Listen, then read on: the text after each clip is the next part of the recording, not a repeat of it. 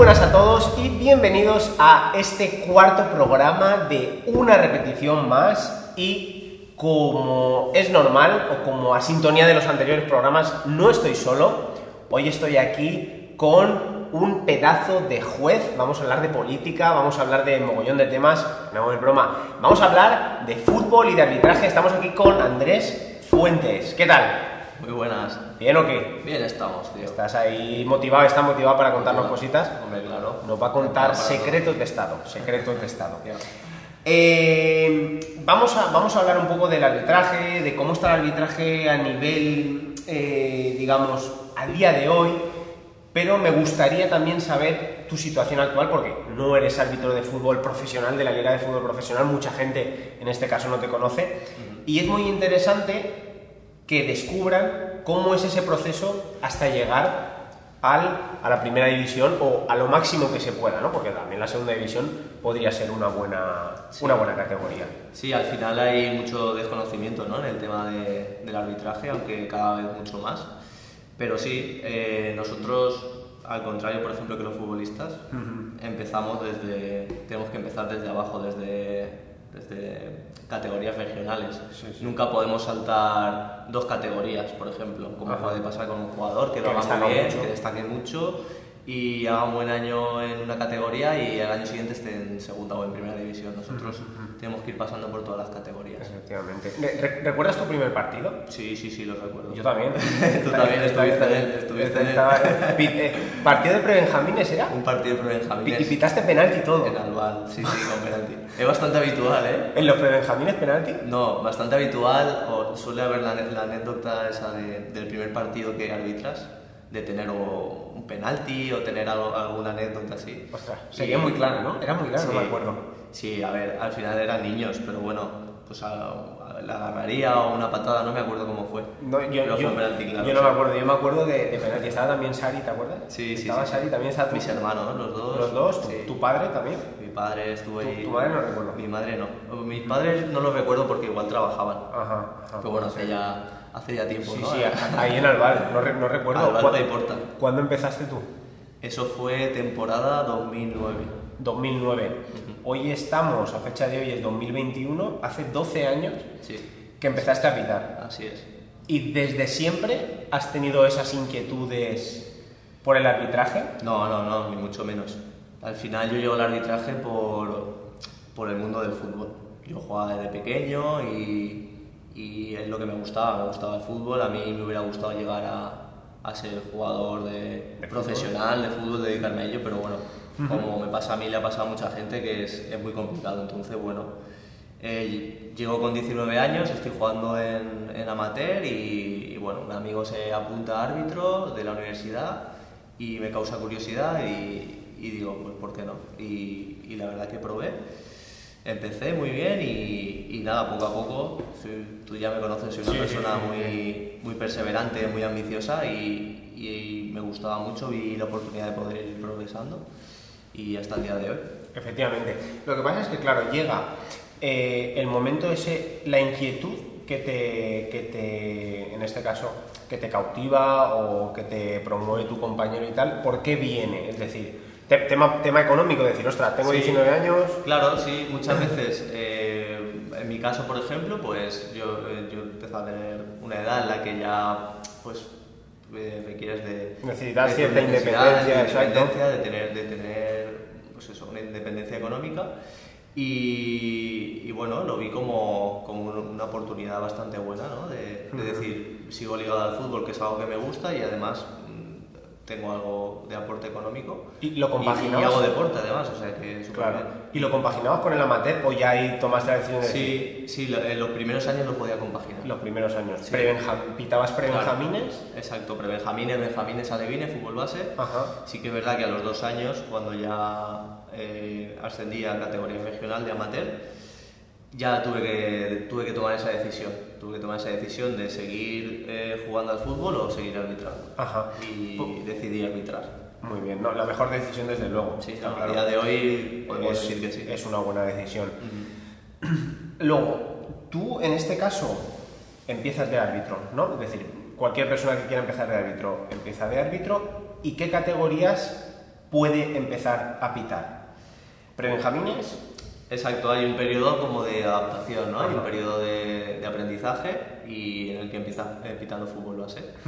Dependiendo cómo te vas encontrando, hay- siempre te hacen un seguimiento y si te ven preparado, pues te van poniendo partidos de mayor categoría y si te desenvuelves bien, pues ya accedes a esa categoría. De, de mayor categoría dentro del fútbol base. Por Sí, ejemplo, dentro- no es lo mismo pitar, el, sin faltar al respeto, Zafranar, No. Eh, Rambleta, Sí. que pitar el Valencia, ¿no? Sí, y, no, y ya no sobre todo por, por tema de clubs. Nosotros al final los clubs nos, de- nos da un poco igual pitar a un equipo que a otro, pero sí que en cuanto a categorías de, pues no mismo pitar un cadete que un juvenil Ya. o que un amateur. Ajá. Pero el fútbol base, ¿qué, qué recoge fútbol base? ¿Prebenjamín, Benjamín? Eh, hasta juveniles. hasta juveniles. Es decir, lo, hombre, lo más normal sería que en tu debut sucediese Claro. lo que sucedió. En Benjamín Sí, no te van a decir sí. que van a poner un juvenil en, No, no, no, claro. en Campos Robles. Claro, Hostia, claro, sería- claro. sería- Entonces, digamos que desde la federación te van dando ese soporte, ¿no? Eso es. Poco a poco, poco a poco, poco a Sí. poco. Y, y, por ejemplo, si yo quisiese ser árbitro, Ujú. ¿qué tengo que hacer? Voy a la federación y digo, muy buenas.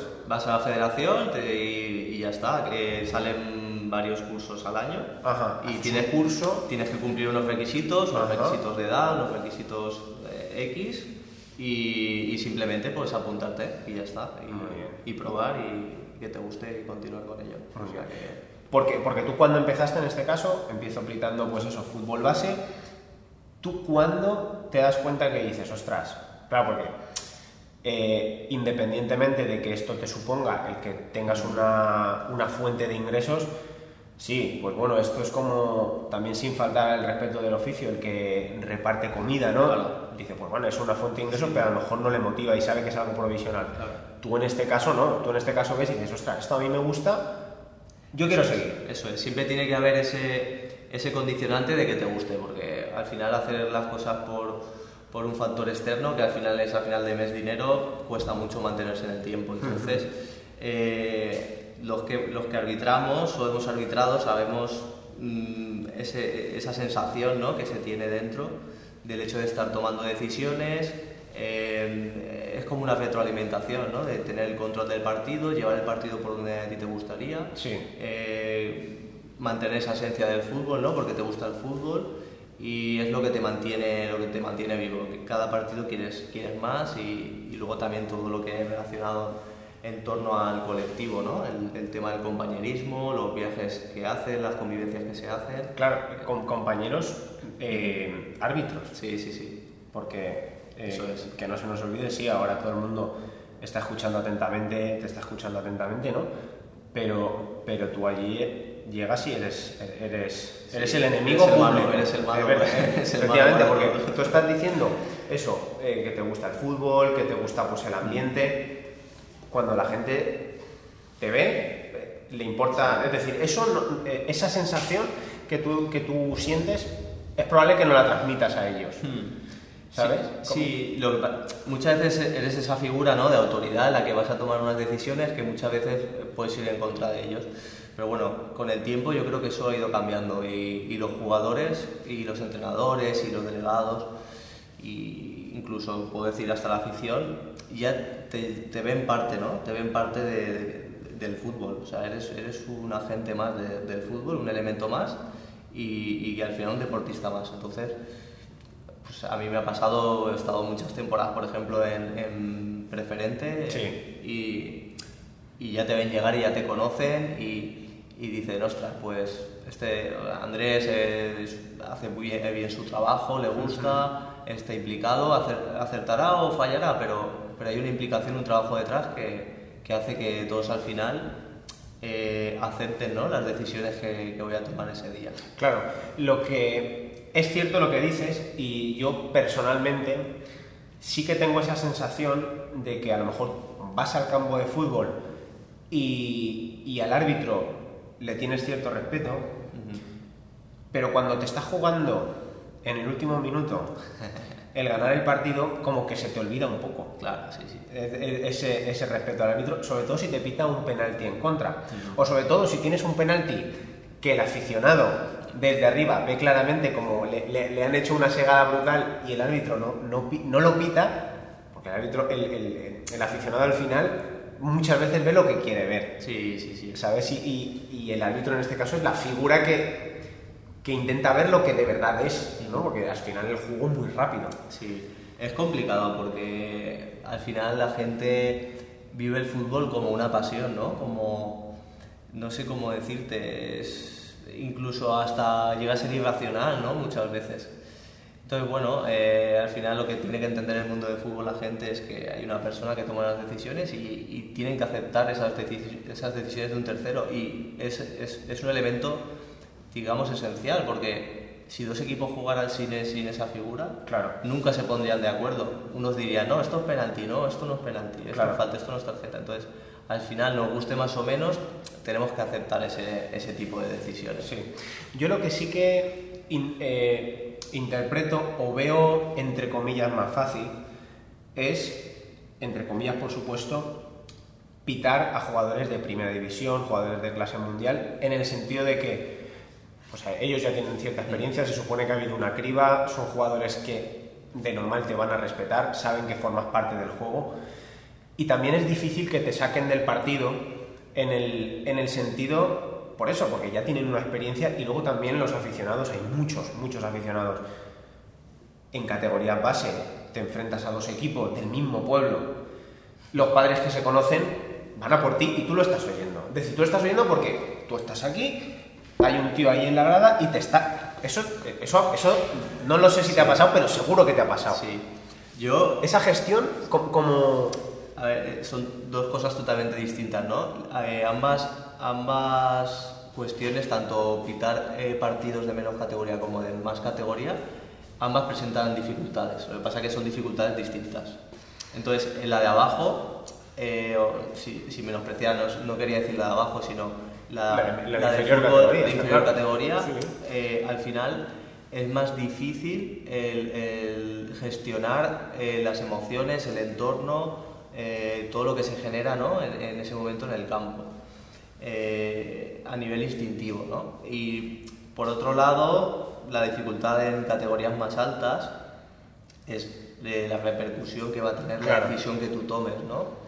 Porque, bueno, todos lo sabemos, hay muchísimos seguidores en el fútbol, entonces, incluso lo que tú comentabas, eh, jugadores de alto nivel que en principio no te van a causar ese problema a nivel de, peligrosidad, de, a nivel de, integridad física, etc. Pero eh, sí que eh, igual tú vas a tener que tomar una o dos decisiones importantes en el partido. Mm. Y, en el- y durante el partido estás muy tranquilo porque es un juego más de posesión, no te, no causa Claro. tantos problemas- tantos problemas, pero en un momento determinado sucede la jugada Claro, y, tienes que, y tienes que estar ahí y tienes que aceptar. Mm. es complicado, complicado. Sobre todo porque al final, eh, en ambos casos se trata de gestión de emociones. Uno a lo mejor es más cortoplacista, es. luego la otra es más largoplacista, porque tú tomas la decisión en ese momento. Es una decisión tomada, pero luego, si a lo mejor eh, el partido sigue como tiene que seguir, esa decisión pasa a ser irrelevante, pero si el partido no sigue como estaba en principio, se está planteado el partido, pues a ti te va a repercutir en los medios, te va a repercutir en tal, en cual, y entonces es una gestión mucho más largoplacista. Te están machacando, la gente te ve por la calle, esto y lo otro, tal. Yo lo veo muy, muy complicado, independientemente de que cada vez el árbitro sí, por supuesto, esté mucho más familiarizado y se le respete mucho más. Sobre todo cuando vemos equipos que no nos tocan. Claro. Porque si nos toca a nosotros la final de la Champions, es decir, eh, vamos a por él. Yo, yo recuerdo, voy al campo de fútbol y tengo al lado un hombre, por sistema, no lo conoce, con el linier. Es decir, con el linier siempre. Sí, no sí, le ha hecho nada, ¿eh? Sí, sí, sí. Es, es lo que te he comentado, que son a veces eh, comportamientos irracionales. Simplemente es, eh, Automático. es automático y esa persona pues tiene esa reacción ante un sentimiento que está teniendo de lo que está viendo. Y por eso me parece tan importante conforme ascendemos de categoría, ¿no? cuando vamos acercándonos al fútbol profesional, en este caso estoy en la tercera categoría de- Ujú. del fútbol, eh, lo importante es trabajar ¿no? todas esas áreas, tanto tema psicológico como tema pues, de preparación de partido, entrenamiento personal, bueno, Muy bien. pues estamos aquí. Muy bien, muy bien. Y, y todas esas áreas ¿no? son súper importantes trabajarlas, al final es un trabajo difícil que requiere mucha preparación. Claro. Y luego viene la realidad. Eh, te- tienes razón con todo lo que has dicho, te das cuenta al final.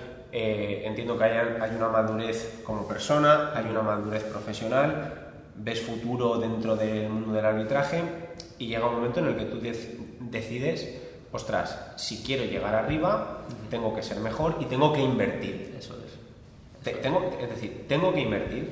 Invertir es mi tiempo, también mi dinero, pues dinero que en el largo plazo, por supuesto, la remuneración económica será, será mayor, ¿no? Pero a día de hoy es la que es. ¿no? Es decir, eso es una inversión, algo que la gente no ve. Y luego, por supuesto, van a decir que tiene suerte, pues todo esto que Claro, Oye, tal. al final, la si el día de mañana tú sales es- en televisión o estás en un partido profesional, en un Madrid-Barça o en- en una Champions, van a decir, ostras, qué suerte ha tenido, ¿no? O qué, o Claro. qué- qué éxito ha tenido, ¿no? Exacto.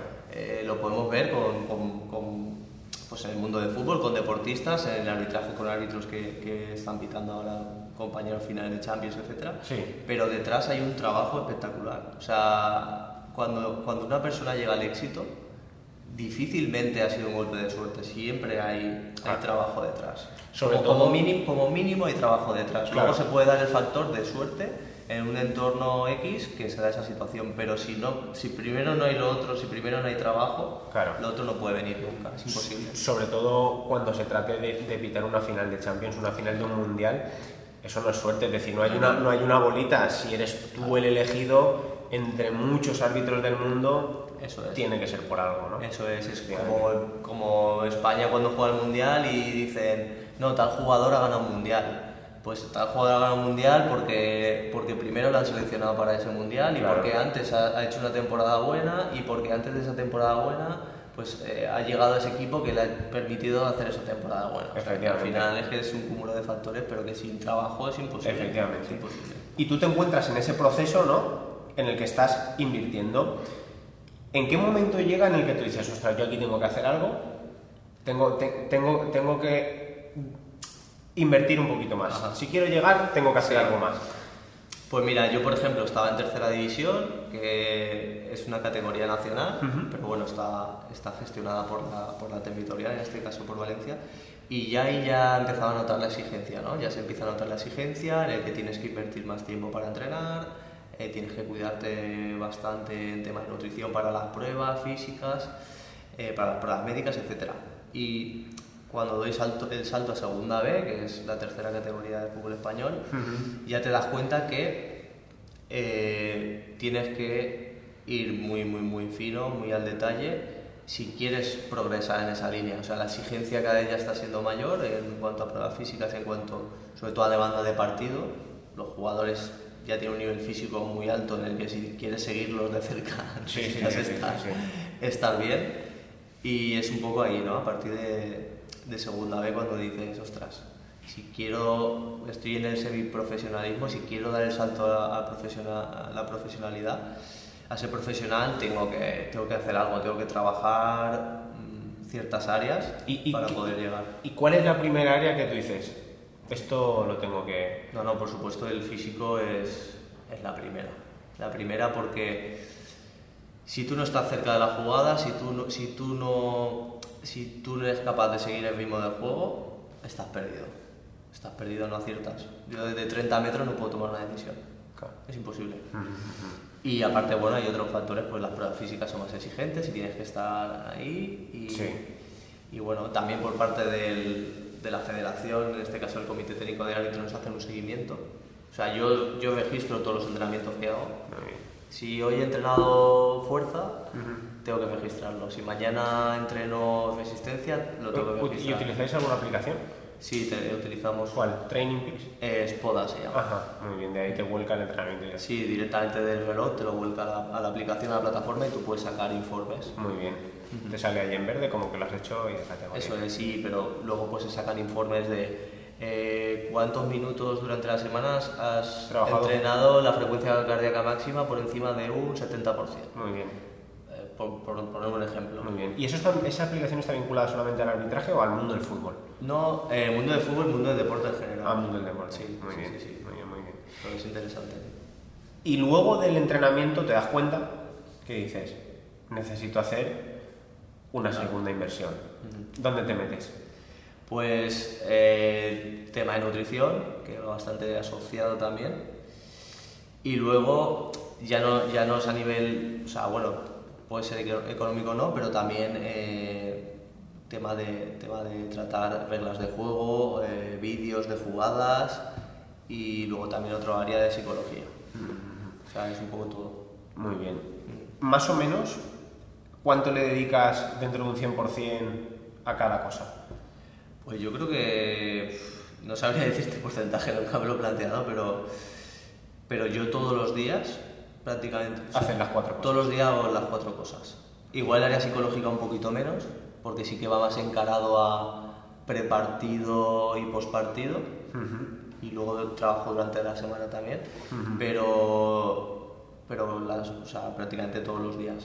Todos los días tengo tengo parte del día que dedico a entrenar, a mirar vídeos y reglas de juego y, a pre- y a, bueno, nutrición obviamente porque tengo que comer Sí, sí, sí. y, y bueno y parte y eso y parte psicológica también cuando para preparar el partido. Yo por ejemplo si tengo un partido este fin de semana, yo durante la semana estoy preparándome a nivel de pues cómo jugar estos equipos, lo que me puedo esperar, qué jugar, bien. jugadores hay conflictivos para poder Muy bien. tratarlos, tratarlos y gestionar sus emociones, etcétera. Muy bien, muy bien, muy. Es decir, al final, eh, lo hablábamos hace poco también con, con Iván, un orden, unos hábitos, Sí, sí, sí. que esto al final se activa y esto ya puedes, evidentemente, luego, Claro. cuando estés más arriba, no te va a costar. ¿Por qué? Porque ya está, lo único que vas a tener es más tiempo, más dedicación Eso es. para poder hacer eso Claro. y, en- y entonces ser mejor profesional. Exacto. Ahora en la encrucijada en la que te encuentras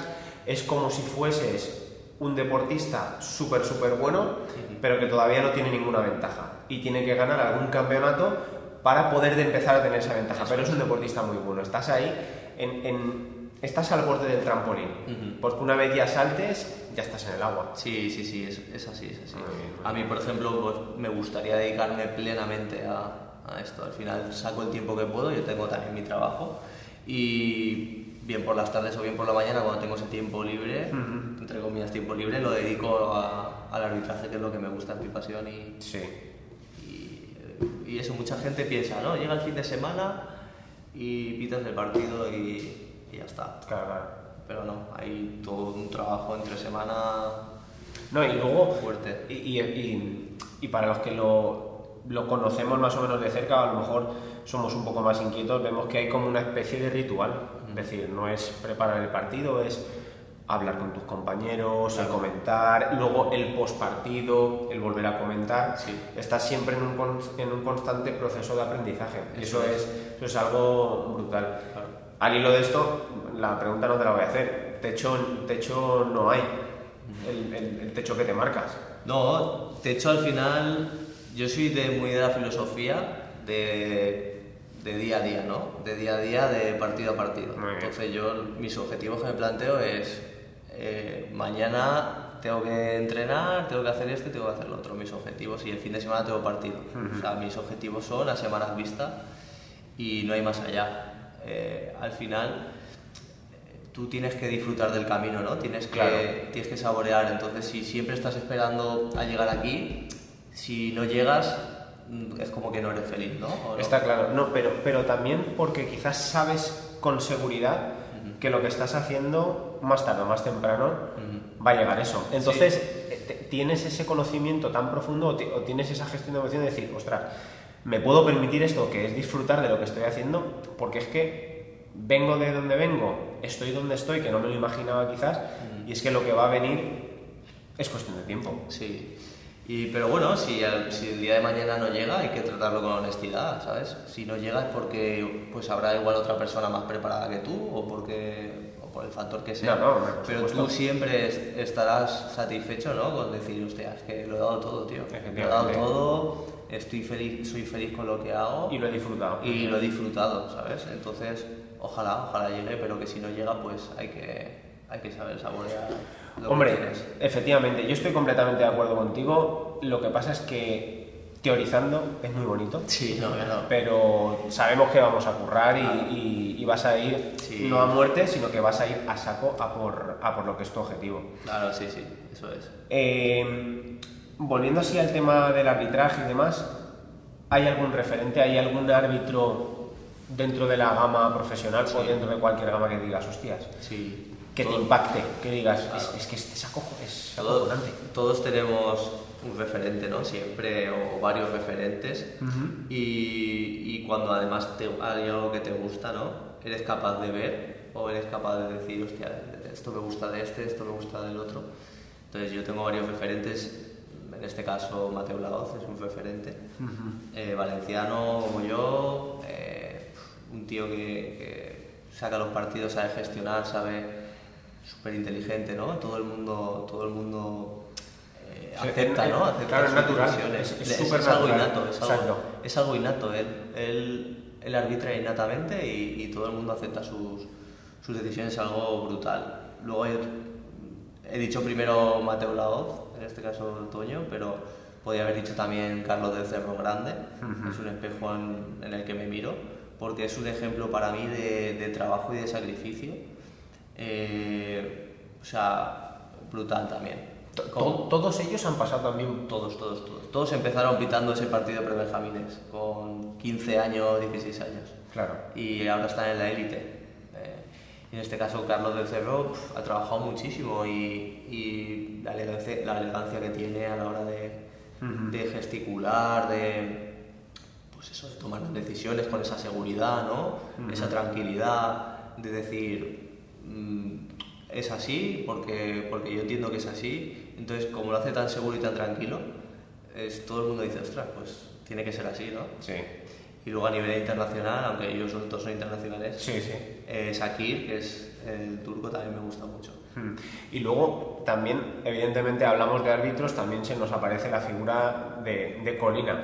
¿Por qué? Porque hemos jugado al pro, ¿sabes? Es verdad, en, yo en aquel, en aquel entonces, ostras, el árbitro este eh, impactaba. Yo, nosotros éramos pequeños, hemos jugado al pro, estaba en la portada, impactaba mucho, lo veías y dices, hostias, este... Pero ¿qué tenía de especial? Yo no lo sé, es decir, yo, yo no tengo conocimiento Pues profundo. los que lo conocen, Claro. eh, personalmente, eh, siempre que se oye Colina, eh, va asociada para la palabra carisma, ¿no? Es Ajá. una persona con carisma.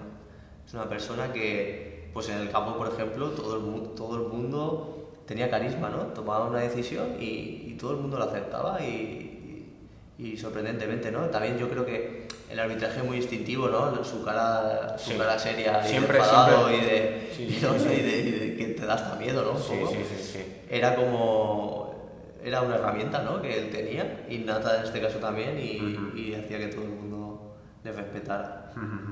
Y bueno, ahora mismo Colina es máximo, es máximo dirigente a nivel arbitral. Sí, ¿no? Eh, ¿Hay algún partido en el que tú hayas pitado que, que digas, ostras, un futbolista, claro, sabe o más o menos es consciente de cuando ha hecho un buen partido? Si ha marcado cinco goles, aunque no hayas defendido, has hecho un buen partido, ¿no? Pero un árbitro sabe cuando ha hecho un buen partido, claro, porque depende también de cómo te juzguen desde fuera. Sí que lo sabe. Eh, Tú- tú- lo- lo que claro. pasa, hay jugadas puntuales que hasta que tú luego no ves, eh, no te quedas con la sensación esa de decir, vale, he acertado. Pero tú lo sabes. Tú sabes cuando una jugada la has intuido o lo has visto 100%. Entonces tú lo sabes. Mm. Y luego, más allá de las jugadas concretas, el arbitraje no es, no es solo acertar, el acierto es lo que, ma- lo que más vale, pero hay detrás una gestión, ¿no? Una gestión de emociones con los jugadores. Claro. Tú sabes cuándo has tenido el partido controlado y cuándo no. y, pero bueno, luego acertar y fallar es complicado. Sí, yo al final, sobre todo, sacando la- las conclusiones, hay una, hay una cosa que me gusta mucho dentro del mundo del fútbol y es lo que has dicho, que es que todo el mundo pasa por el mismo sitio. Con lo que tú a lo mejor, si llega el día de mañana y compartes eh, en ese grupo de élite con tus referentes, Ellos saben perfectamente cómo te sientes, con lo que te van a ayudar. Claro, sí, sí, sí. Eso, es decir, además, eso sí que debe de ser un equipo brutal, porque ellos sí que lo saben, porque han pasado justo por donde tú estás. Es que has, dado la clave porque ahora mismo el, el Comité Técnico de Árbitros ha, ha, tenido un cambio generacional y son todos exárbitros que hasta hace nada han estado ahí arbitrados. Claro. Y o sea, cada seminario que tenemos con ellos, cada charla, cada, cada oportunidad que tenemos de hablar con ellos o, cada problema que nos puede surgir ¿no? en el día a día o, o en los partidos, notamos esa, esa cercanía ¿no? es, y, y esa sabiduría, ¿no? De decir, a mí me ha pasado lo mismo, o sea, y te puedo ayudar porque sé cómo solucionar este problema que yo ya he tenido antes. Claro, es, algo brutal. Y, y, saben también, ellos no lo dicen muchas veces, dice, a mí me, me encantaría poder estar donde estás tú ahora, sí. eh, siguiendo eh, arbitrando, ¿no? Me gustaría arbitrar ese partido. Claro. Dice, y no podemos, no podemos hacerlo, y estamos desde la barrera, entre comillas, pero disfrutamos y sufrimos igual que vosotros. Claro, claro. Eso es, eh, eso es una pasada porque acortas un mogollón de procesos y sobre todo de frustraciones. Es decir, cortas en seco. Es decir, no, no, eso me ha pasado. Claro. Haz esto. Es, es un poco como te puede pasar a ti, ¿no? Con el entrenamiento personal. Tú has entrenado toda tu vida y, y, y has, has, tenido un proceso de mejora, ¿no? Y sabes esa persona que está empezando, que tiene handicaps, que quiere mejorar, tú has pasado por eso, entonces tú puedes asesorarle ¿no? y, ayudarle. Lo que pasa es que en, nuestro caso es más complicado porque cada persona es un mundo. No, ya, eso sí. ¿Sabes? Ahí en, en, en ese caso, evidentemente, lo vuestro es algo mucho más pequeño. Eh, sois compañeros, es decir, eso es el compañerismo, estoy convencido. Ahí nadie se va a tirar ninguna piedra ni nada porque un partido malo lo tienes tú, mañana lo tengo yo, un partido bueno lo tienes tú, te felicito, ¿sabes? Siempre hay, una, siempre hay una rivalidad sana, ¿no? Claro. a mí le han puesto ese partido, a mí me gustaría tenerlo también, ¿no? Pero bueno, es algo natural. No, no, por supuesto. Referente al mundo del entrenamiento, yo creo que es diferente, pero porque es más amplio y lo vuestro es algo más cerrado y es algo mucho más desde un punto de vista profesional, fútbol. Ya, sí. Puede ser, porque vosotros el perfil de, de gente que haga deporte puede ser gente que ya está muy preparada hasta gente que no ha cogido una pesa nunca. Claro, pero a lo mejor no ha cogido una pesa nunca en su vida, pero siempre ha tenido una buena condición física, o a lo mejor no ha cogido una pesa en su vida y es que ha pasado por una obesidad, montón de frustraciones a nivel de educación física, entonces sí, sí, va sacando, va sacando, factores, es, es, bastante más complicado en ese sentido, ¿no? Y evidentemente me han quedado claros tus referentes, ahora bien, si tuvieses que recomendar a alguien que viniese aquí, uh -huh. me tienes que decir un nombre para cambiar ese sitio. Ostras, Mateo Blau sería la, la, la hostia. Un nombre, pues no lo sé. Eh, ¿Alguien, algún, que... algún, árbitro, sí. No, ahora mismo no sabría decirte, pero por ejemplo, Mateo Laoz sería, eh, sería un buen. ¿Me llamo? llámale, llámale. Me llamo Mateo, por favor. Puede venir aquí al programa 553 suscriptores. poco a poco. No, pero me, me debes un nombre. Me debes vale. un nombre. No, no, tiene por qué ser árbitro, pero sí que tiene que ser quizás un perfil de persona en el que se encuentre en ese proceso de que va a subir en un ámbito deportivo, porque en este caso esto es ámbito deportivo. Yo juego a pelota, tú lo sabes, sí. y en el mundo de la pelota es diferente, por lo menos desde la tradición, eh, un jugador, si hace un gesto mal, por ejemplo, eh, en, el, en, comparación con el fútbol, si la pelota sale fuera, el jugador de fútbol cogería y a lo mejor intenta meterla para adentro y dice, no, no, no, no ha salido, ¿no? El jugador de pelota no, la pelota sale fuera, el jugador ha salido fuera le toca sacar al otro. Uh -huh. Entonces, el concepto es otro del árbitro. Por eso está el, el concepto del hombre bo, claro. es decir, el hombre bueno. Pero eso al final, el deporte es cultura, ¿no?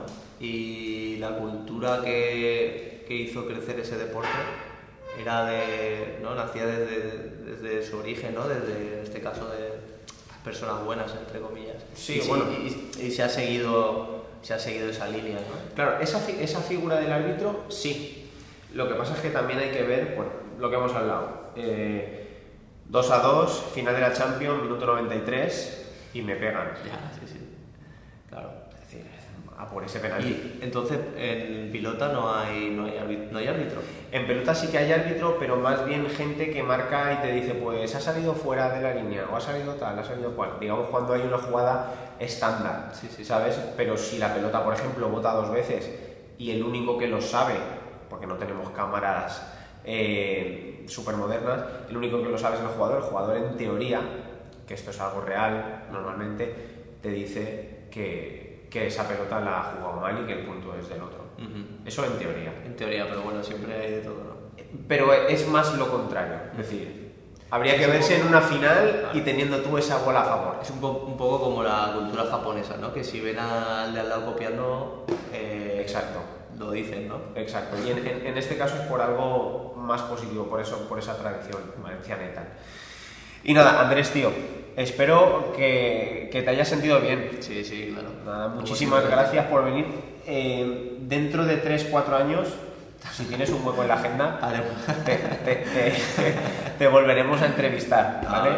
que tal, día, tal día como hoy. Espero que, que te haya molado, ¿vale? Sí, muy bien, muy a gusto. Muy contento con, con todo lo que hacemos. Muy bien. Pues nada, chicos, muchísimas gracias por ver el vídeo si has llegado hasta aquí. No te cuesta nada darle a me gusta y dejar un comentario, sobre todo de ánimo, para aquí, para el capo, para decirle, oye, tienes que llegar, tienes que llegar, porque este vídeo se tiene que revalorizar. No, por- no, no porque llegue, eso da igual, sino porque el vídeo se revalorice. ¿Vale? Like, suscríbete y comenta. Venga, muchas gracias y a por más programas.